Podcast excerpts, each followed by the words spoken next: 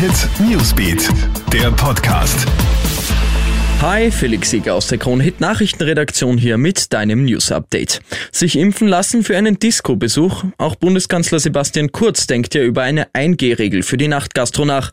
Wenn die Zahlen weiter steigen, könnte also ein Bar- oder Clubbesuch nur noch für Geimpfte möglich sein.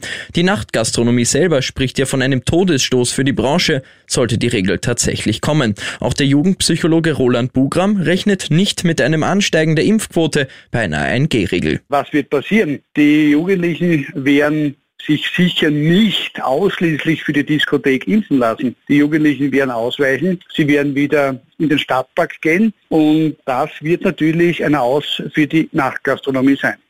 148 neue Corona-Fälle sind heute im Bundesland Niederösterreich gemeldet worden. Alleine 29 davon gehen wohl auf zwei Cluster in Asylzentren zurück. Die beiden Erstaufnahmezentren in Dreiskirchen und Manswörth bereiten den Behörden Sorgen. Bereits während der ersten Welle waren die beiden Zentren zu Corona-Hotspots geworden. Die Infizierten wurden mittlerweile alle in ihren Quartieren isoliert. Ob sich auch Mitarbeiter angesteckt haben, ist derzeit aber noch unklar. Dass der Shop einer Tankstelle noch geschlossen war, das wollte ein Mann im Bezirk Gmunden nicht akzeptieren. Am frühen Sonntagmorgen will der Mann in Laakirchen Alkohol kaufen, der Tankstellenshop ist aber noch zu. Das möchte der Mann aber kurzerhand ändern und fährt mit seinem Auto gegen die Schiebetür des Shops um sie zu öffnen. Zwei Mitarbeiter, die schon mit Vorbereitungen beschäftigt sind, alarmieren die Polizei. Sie denken, es ist ein Überfall. Als die Beamten eintreffen, ist der Mann schon wieder weg, kann dann aber ausgeforscht werden. Ein Alkotest bei ihm ergibt über zwei Promille. Auf ihn wartet jetzt eine Anzeige. Und dass seine Hochzeitsnacht ihn in Haft bringt, damit hätte ein Engländer wohl auch nicht gerechnet.